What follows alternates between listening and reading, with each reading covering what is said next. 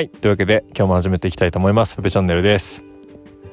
はい。というわけで、今日はですね、えー、11月19日、金曜日となっております。ということで、日本の皆さんはね、かな、週末なのかな？私は週末関係ないですが、はい。そんな感じですと。で、今日はね、えっと、この2日間の、あの、旅について振り返っていきたいなと思います。私はですね、今、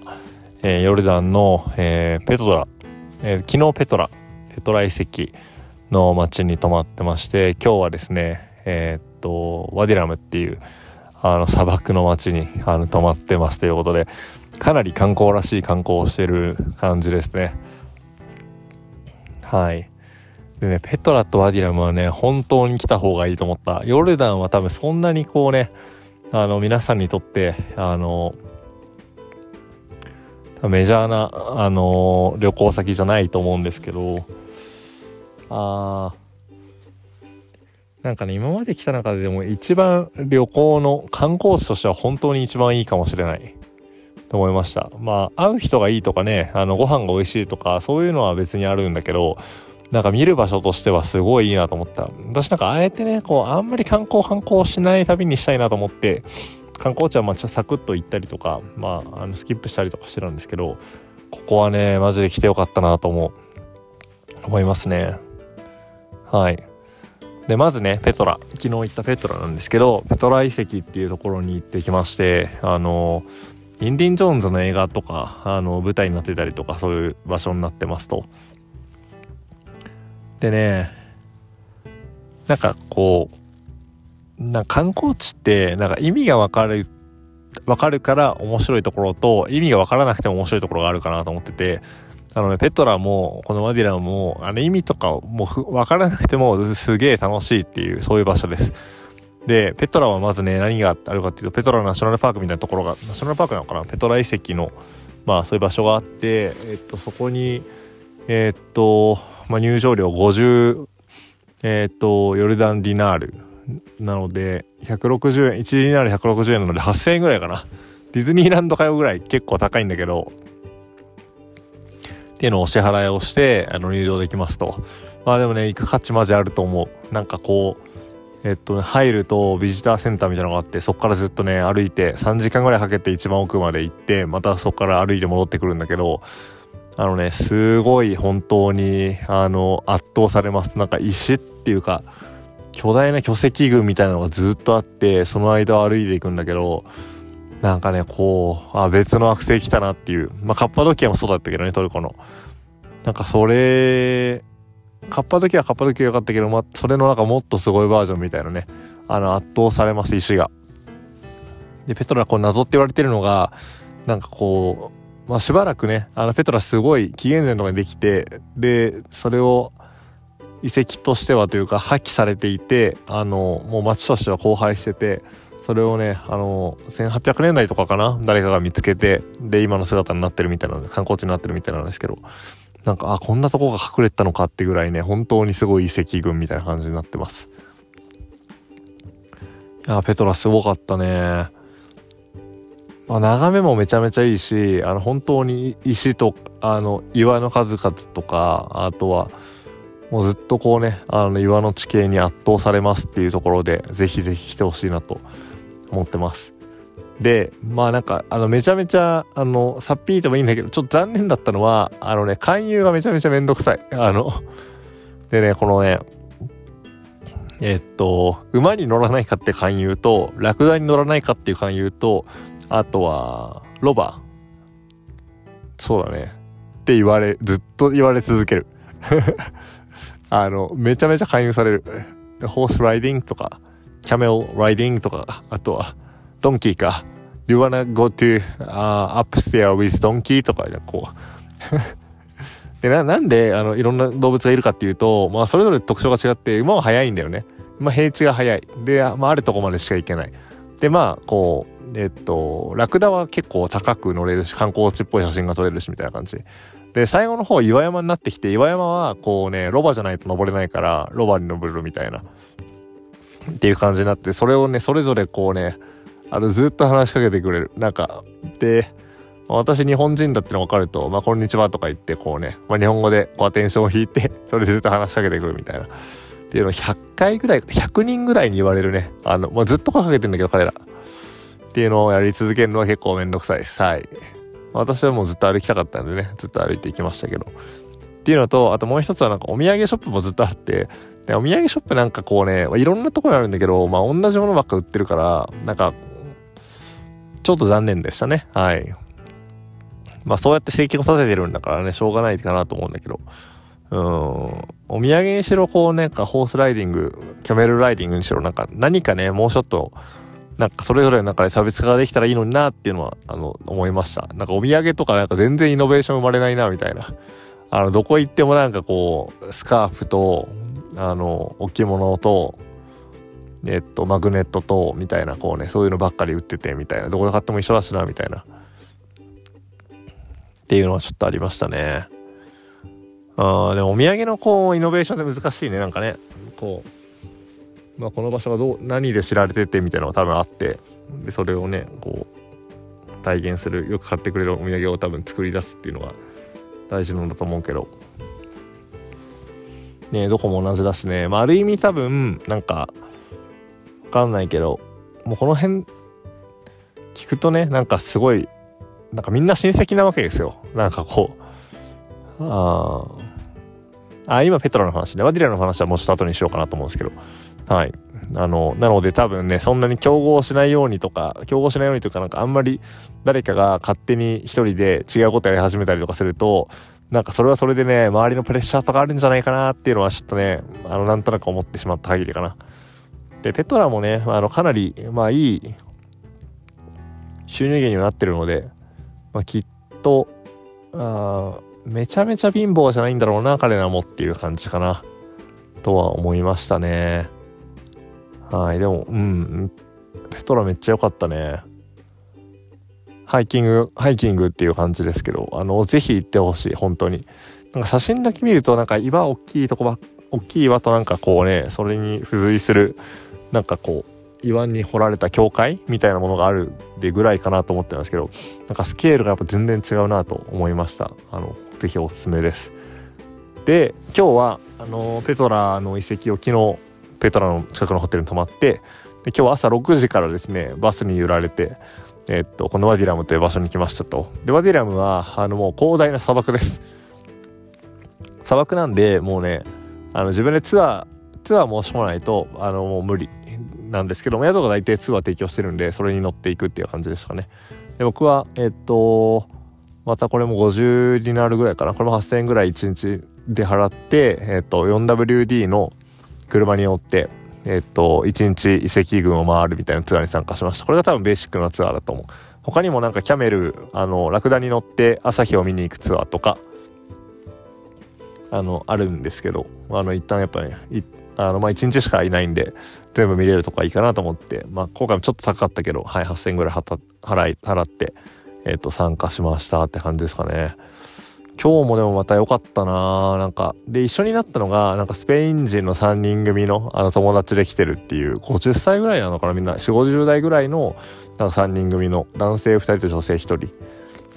と、えっ、と、そのツアーガイドのモハンモハンマドさんっていう人と、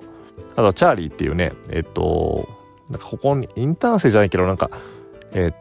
ー、なんていうサービスって言ってたかななんかねこう旅先とかでよくなんかこう2週間とか1ヶ月とかステイしてで滞在費とか食費は無料になる代わりにお手伝いするみたいなのがサービスがあるらしくて、まあ、それで来てる21歳の、えっと、イギリス人の男の子のその私入れて6人か。で、えっと、今日は1日ツアー回ってましたって感じですかね。はい。これもでもめっちゃ良かったの。なんか本当にこれは日本日本じゃないや。あの地球なのかみたいななんか火星みたいな感じなんかイメージ。地球なのかみたいなところにすごい連れてってもらうしあいっぱいね岩があってであの本当どこも絶景だしあずっとジープっていうかね 4WD のジープにのあのねに乗られて走るんですけどジープもねすごいなんだろう開放感あってあの車の荷台のところに椅子がついててみたいな感じなんで、はい、あのめちゃめちゃ楽しいなっていう感じで、まあ一日だったんで結構疲れたけど、あの、はい、面白かったですかね。そうだな。で、なんか今、この、あの、ホテルというか、に戻っていて、ホテルもね、なんかね、テントの中にベッドがあるみたいなところで、そこを今使わせてもらってるんだけど、あ、こんな崖の絶壁の隣のところにテント立ってるんだ、みたいな。テントが10棟ぐらい立ってて、みたいな。っていうところにもなってました。で、そう今日聞いて話したんだけどなんかそのもうほとんどみんななんか誰かの親戚だって言ってましたね。なんかこう本当か分かんないけどモハンマドに聞いたらそのなんかいとこが1000人いるとか言ってまあどこまで数えてそう言ってるのか分かんないけどまあでも本当にね多分キャンプ場が100個とか点在しててでそれぞれ多分キャンプ場なんか23人とかで切り盛りしててっていう感じなんですよね。でまあまあこれはねラグジュアリーなキャンプ場もあればこの私が泊まってるあのすごい安いとこもあるんですけど私が泊まってるのが今えー、っと800円ぐらいかな一晩。でまあ彼らはまあこの800円で儲けるというよりは、えっと、800円で人止めてで晩ご飯はまあね1000円ちょっとぐらい。朝ごはんも500円ぐらい。っていうのを取りつつ、えっと、まあツアー、まあ、ツアーするんでツアーで儲けてるって感じ。だから多分こう、まあ、基本みんなツアー参加するしまあそういうとこなんだろうなっていう感じかな。ブッキングドットコムとかである程度安い値段であのホステルさばいてでそれをこうツアーで設けてるっていう感じのあのそういうスタイルみたいですね。はい。めっちゃ良かったな。まあちょっと残念だったのがそのこれもまたねあの場所とは別になんですけどなんかそのまあこのホステルのオーナーが結構商売上手というかまあなんか行くたびにちょっとチップあげてねみたいなのを裏でこそって言ってくるみたいなでその人たちは多分親戚でみたいな、まあ、別にいいんだけどね。なんかでもまあオールインクルーデッドでなんかこう後でねあの向こうは向こうでシェアしてもらってて、我々はあんまりそういうの感じずにツアーできる方がまあいいのかなっていうのはあのビジネスの観点とかねあのそれだとはちょっと思いましたけどっていう感じですかね。でもこう今はい夕日見ながら夕日見ながらそのチャーリーと一緒にあのあの夕日を見てチャーリーはねこう2週間いたんですけど今日は最終日みたいなんで一緒に夕日を眺めててでなんかこうシガレットじゃなくてシガーあの葉巻をなんかこの前買ったみたいで1本いるって言われて、まあ、吸ってみてみたいなではい夕日見ながら葉巻を吸いっていう感じですかねうんすごい良かったなでこの後ご飯食べに行く食べに行くというかあのご飯料理してくるね。それも楽しみですかね。そう。で場所はすごい良かったんだけどなんかちょっとね一個なんか残念な出来事があって、ね、なんか私がそのなんか写真のスポットみたいななんか岩の上に岩が乗ってるみたいなちょっと変わった形の岩があってそこの写真スポットがあってでそこで写真撮ろうとしてこうねあのカメラ構えながらあのいたんですけどそうするとなんか私の後ろにその奥から写真を撮りたい一個うん何なんだろうな。なんか多分こう4 5 0代ぐらいのツアーで来てる人たちが20人ぐらい来てて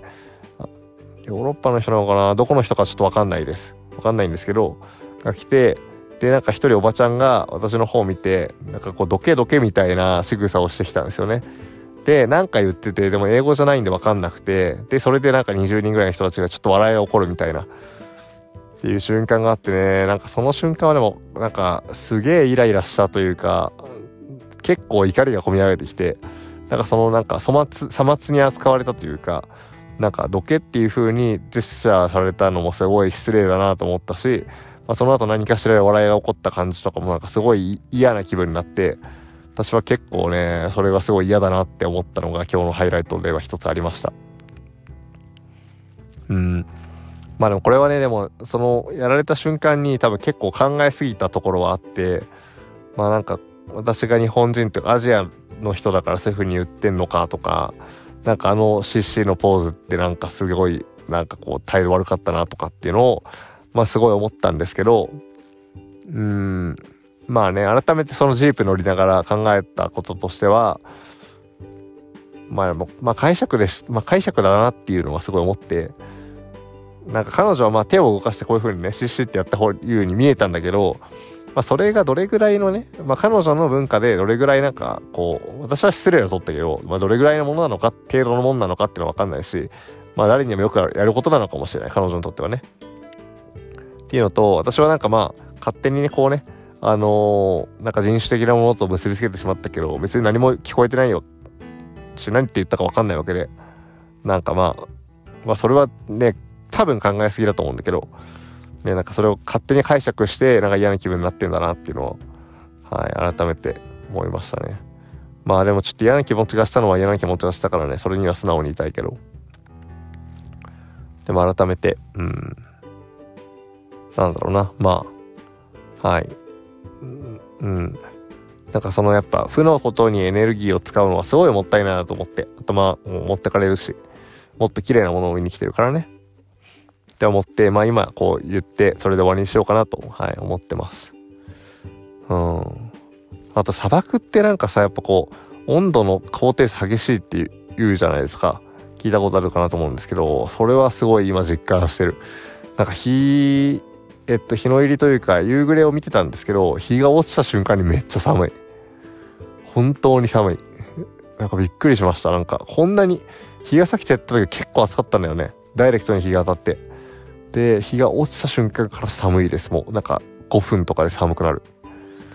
からなんかねあのー、多分温度が保存されない。砂漠だとそうだろうしあと風が強いから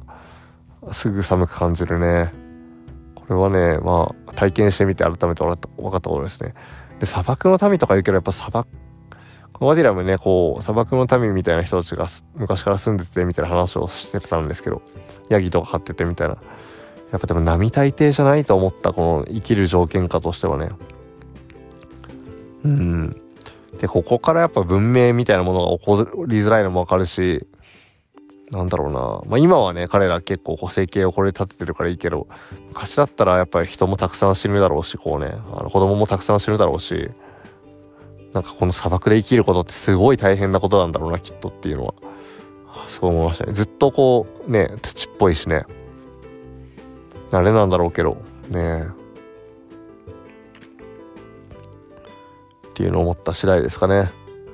はい。あと、ムハマド商売上手で、明日なんかこう、私はダイレクトにあのアンマンに帰るバスがあるよって聞いてたんですけどそれはないって言ってて。でタクシー乗って別のとこまで行ってで、まあ、そこからあのまた別バス取った方がいいよって言われて、まあ、ただ彼がそのね話を知らないだけなのか、まあ、本当にねそれの方がいいのかみたいなちょっと分かんなくてあんまり決めかねてるんですけど。うんなんかはい。ちょっと商売上手で強いところがあるからあちょっと残念残念じゃなくてちょっと怖いなっ怖いっていうかなんかダメじゃないんですけどなんかこうねあのいいようになんか言われてないかなっていうのは、はい、少し警戒をしながらしてますと。いう感じかな。一旦そんなもんかな。はいヨルダン。あのいろいろハプニングはありつつもあのめちゃめちゃ楽しい場所というかすごいあの来てほしい場所になりましたヨルダン。特にペトラとワディラム。なのでぜひね皆さんも機会があればというか、ぜひ機会を作ってね、ヨルダン来てほしいなと思います。はい。そんな感じかな。はい。というわけで今日は一旦そんな感じで、この後ちょっとだけ仮眠して、あのはい、ご飯食べに行けたらなと思ってますという感じで、えっと、以上、ペペチャンネルでした。次は、またアンマンからお送りするかなか、えっと、イスラエルかもしれないですが、はい。えっと、次回の放送も楽しみにしてください。以上、ペペチャンネルでした。